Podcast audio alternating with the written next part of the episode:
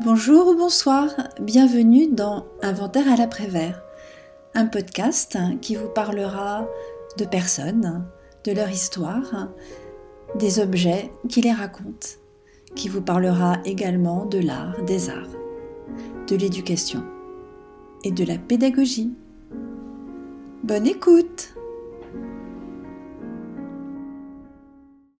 Chères toutes et chers tous, je vous espère en très bonne forme en ce mardi 9 janvier 2024. Voilà, une nouvelle année qui commence et chaque jour nous allons enfiler une nouvelle perle autour du fil pour euh, qu'à la fin ça fasse un grand collier. Et j'espère que ces perles seront pour vous heureuses, lumineuses, en dépit d'un contexte international toujours excessivement triste et tendu. Alors aujourd'hui il neige sur le plateau, alors quand il doit neiger, c'est toujours à peu près à cette époque, euh, début janvier. D'ailleurs, je crois que le mois de janvier est en France euh, le mois considéré comme le plus froid de l'année. Donc nous avons de la neige, la température a vraiment, les températures ont dégringolé. Les plans grand froid ont été activés, euh, je pense, dans beaucoup beaucoup de régions de France.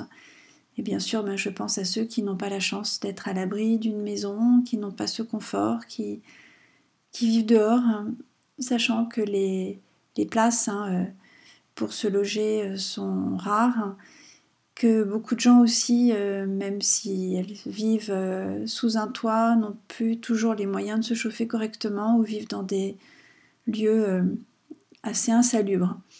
Donc nous avons beaucoup de chance quand nous avons un toit et quand nous pouvons nous chauffer. Alors les fêtes de Noël sont passées, les joies, toute la joie autour de la nativité, les folies diverses et variées autour du dernier jour de l'année, parfois des déjeuners en famille euh, pour le 1er janvier, l'arrivée des rois mages pour l'épiphanie. Ce matin, j'ai vu des agents municipaux qui étaient suspendus à des échelles et qui décrochaient maintenant les guirlandes. Je pense que devant les maisons, dans les jardins, vont disparaître aussi toutes les décorations. Les petits sapins ont été déshabillés de leurs guirlandes, boules, petits sujets les crèches euh, vont être elles aussi rangées. Voilà, donc on, tourne résolument maintenant le dos à cette période qui est pour certaines personnes une période compliquée. Alors il y a les personnes qui sont seules et, et pour ces personnes, euh, eh bien, ces moments euh, qui sont associés à des réunions de famille, eh bien, sont encore plus difficiles puisque elles creusent la solitude, voire l'isolement. Et puis il y a des personnes qui sont parfaitement rétives à cette période. Alors je ne sais pas si vous avez eu l'occasion de voir ce film sorti en 1999 réalisé par Daniel Thompson et qui s'appelle La bûche. la bûche une raconte l'histoire d'un père vieillissant qui a été un musicien et qui est très entouré par ses trois filles. Il est séparé de sa femme qui elle vient de perdre son compagnon qui était également un musicien et ces trois filles euh, l'entourent donc énormément. Elles ont toutes des personnalités très différentes. Il y a Sabine Azema qui danse dans un cabaret russe, qui espère euh, que l'homme qu'elle aime finira un jour euh, par eh bien, quitter sa femme et ses enfants. Mais bon, le temps passe et malheureusement sa situation n'évolue pas beaucoup et elle continue à se cramponner à cette idée qu'un jour ce sera possible. Il y a euh, Emmanuel Béard, qui est une euh, personne euh, très intelligente, qui a renoncé à une carrière pour épouser celle de son mari, qui donc se décarcasse pour toute sa famille, ses enfants, se donne énormément de mal à Noël pour réunir tout le monde, pour préparer des bons repas, pour trouver à chacun le présent qui lui fera le plus plaisir.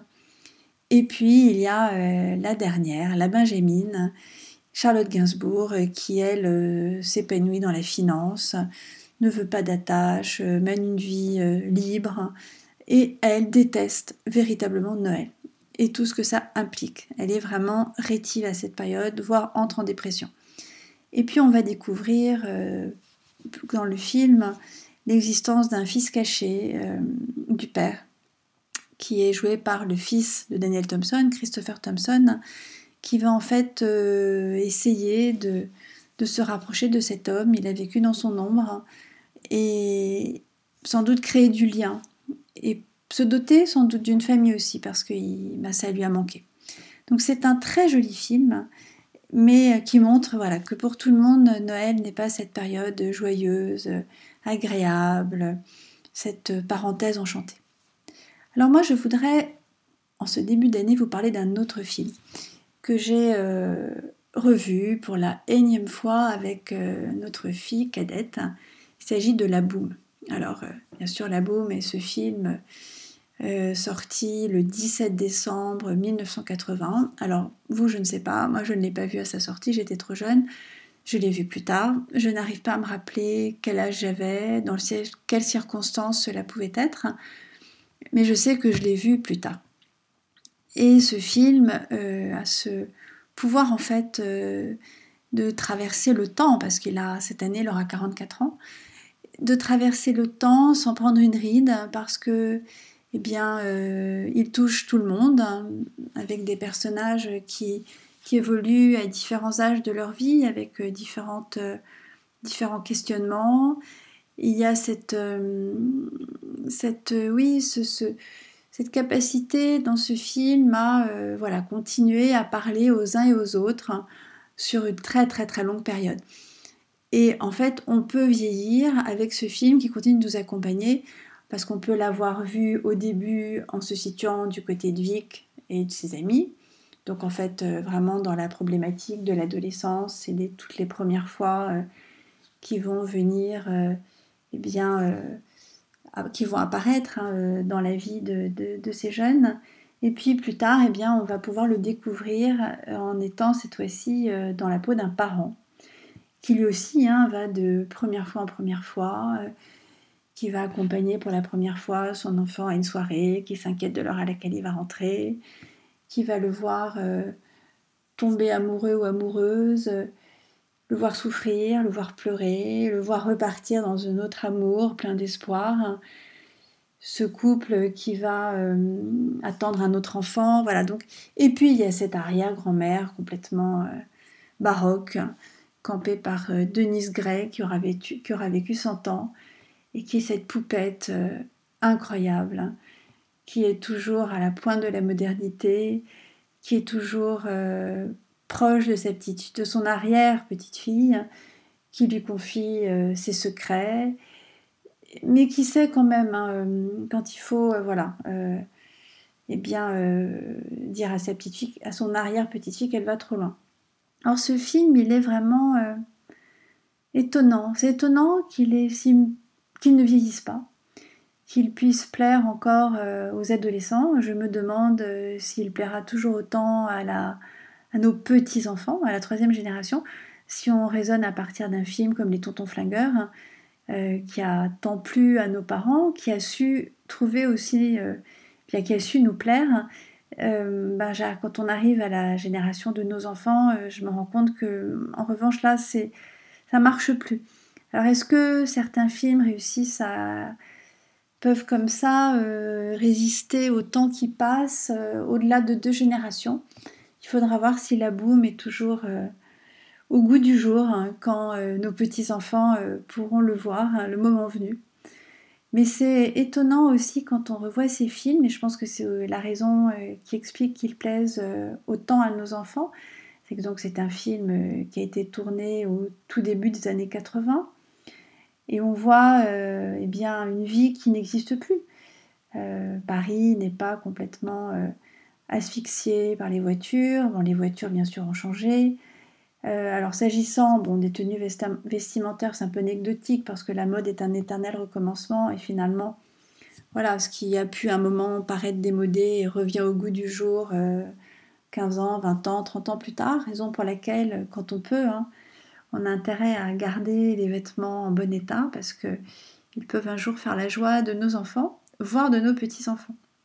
Et j'ai d'ailleurs euh, ressorti un, pantalon en velours rouge, un petit peu patte d'éléphant, mais à peine, qui appartenait à ma mère et qu'elle portait euh, quand elle avait 40 euh, ans. Voilà, donc, donc il y a les tenues, il y a des objets qui ont complètement disparu du paysage actuel. Il n'y a plus de cabine téléphonique depuis très longtemps. Euh, nous, nous avons encore connu les cabines à pièces et puis après, euh, il y avait les fameuses cartes de téléphone. Il n'y a plus de... Voilà, c'est terminé. Il n'y a plus de Walkman, euh, il y a aussi des, des, choses relatives à l'alimentation qui ont disparu, comme euh, certaines marques de, de chips. Il y, a, il y a des endroits qui étaient des institutions, bah, cette fameuse main jaune, hein, je crois qu'elle a, elle a fermé ses portes il n'y a pas si longtemps que ça finalement à Paris. Donc c'est aussi pour nos enfants un reflet de cette vie que nous avons eue, des objets qui nous ont entourés, les téléphones avec son kilomètre de fil que nous tirions euh, dans les appartements ou les maisons euh, pour pouvoir échanger euh, sans que les oreilles, des autres oreilles familiales puissent entendre nos conversations. Donc ça offre à nos enfants un, reflet de ce que notre vie a pu être. Et cette génération est assez euh, friande de tout ce qui est, euh, de tout ce qui euh, redonne vie à ces années. D'ailleurs, la série américaine Stranger Things se passe à cette époque. Et à chaque fois, c'est la même chose. Nos enfants ont l'air de trouver que nous avons vécu une époque géniale, époque d'une grande liberté, parce qu'il n'y avait pas aussi de téléphone portable, il n'y avait pas tous ces réseaux sociaux, qu'on vivait une vie euh, où on était dans des relations humaines, on était connectés les uns aux autres, mais voilà, par une connexion euh, physique. On n'était pas assis sur un banc, les uns à côté des autres, et tous le nez euh, penché au-dessus de nos téléphones portables. Donc les enfants sont ont peut-être une nostalgie de, notre enfance, notre adolescence. Et je pense que là aussi, hein, il me semble qu'à toutes les générations, on peut ressentir une forme de nostalgie de ce temps qui n'est plus et qui peut... Euh, que peut-être on le transmet à nos enfants. Enfin voilà, cette année, euh, nous avons revu La Boum de Claude Pinoteau. Je ne vous ferai pas l'affront euh, de vous raconter l'histoire, hein, je pense que tout le monde la connaît. Et c'est euh, et en regardant ce film, voilà, je me disais que vraiment c'était euh, étonnant de pouvoir aussi bien traverser le temps et de pouvoir être perçu à différents moments euh, en fonction de l'âge qu'on a au moment où on voit, revoit, re-revoit le film. Donc, eh bien, ce que je souhaite à tous ceux de ma génération, hein, c'est de pouvoir un jour à nouveau s'installer devant la boum et, et d'avoir l'âge qu'avait Poupette, son énergie, sa joie de vivre, euh, sa, son humour, ce regard piquant sur l'existence, tendre aussi. Et je vous dois une confidence, enfin, c'est pas à vous que je la dois, mais je vous le raconte parce que c'est amusant. Alors, j'arrive pas à me rappeler si c'était l'année où notre cadette était en première ou en terminale, mais je l'ai autorisée à sécher une journée entière de cours, peut-être même deux, et rejoindre à Paris sa sœur aînée parce que les filles euh, avaient le projet d'assister à la projection de la Boom dans une vraie salle de cinéma. Et j'ai euh, rendu euh, eh bien, ce moment possible. Et je l'ai fait avec plaisir. Et si demain je devais recommencer, je recommencerai. La chronique n'est pas très très longue. C'est une remise en route dans cette nouvelle année sous un angle cinématographique, parce que le cinéma euh, nous donne à rêver, nous donne à réfléchir. J'ai d'ailleurs euh, vu Anatomie, l'anatomie d'une chute. Et alors je sais bien sûr que le contexte hein, euh, dans lequel on voit un film et l'état d'esprit dans lequel on se trouve nous-mêmes va conditionner notre capacité à entrer dedans, à l'apprécier. Mais je dois dire que j'ai eu un peu de mal euh, alors bien sûr, les acteurs sont... Le jeu est remarquable, c'est très bien construit, mais je ne sais pas, j'ai trouvé ça très très oppressant. Euh, et finalement, euh, le moment que j'ai préféré, hein, c'est le moment où le petit garçon finalement va livrer la clé de l'histoire. Voilà, là c'est vraiment le moment que j'ai préféré dans ce film. Par ailleurs, eh bien, j'ai eu sous le sapin de Noël, on m'a offert un livre de François Bégodeau que vous devez au moins connaître pour son livre Entre les murs qui est adapté euh, au cinéma par Laurent Cantet. Ça date de 2006. et son dernier livre s'appelle L'amour. Il raconte sur 50 ans eh bien, la vie d'un couple. Alors euh, l'écriture est très euh, c'est une belle écriture.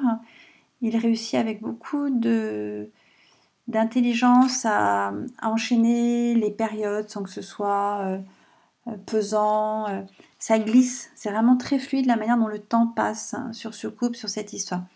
Après, ce qui m'a un petit peu déconcerté, c'est que par certains côtés, c'est assez clinique.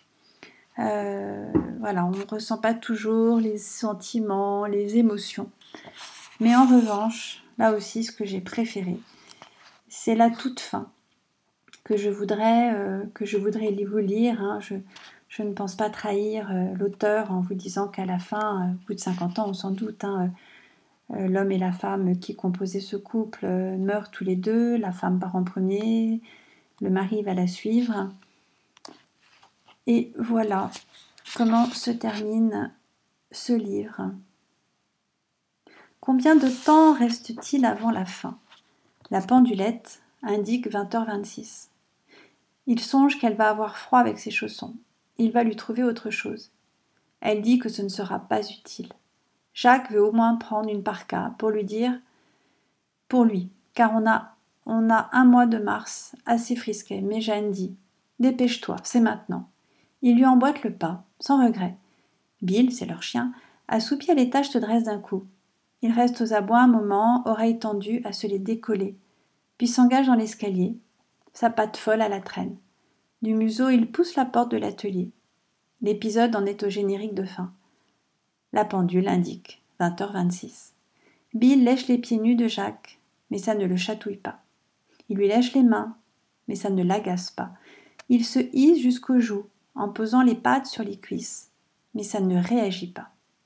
Jacques n'entend pas non plus ses aboiements. Il est trop loin. Il est à quatorze kilomètres. Aux côtés de Jeanne, sur un chemin creusé d'ornières. Il s'accompagne. Elle est sa compagne et lui son compagnon.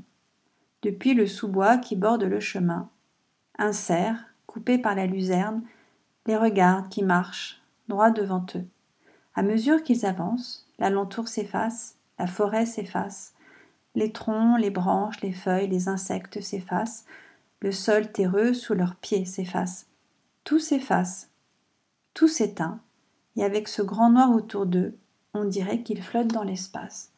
J'ai trouvé cette fin très très très belle, pleine de poésie. Et bien sûr, euh, ce petit Bill m'a fait penser à notre fantôme qui lui est parti avant nous.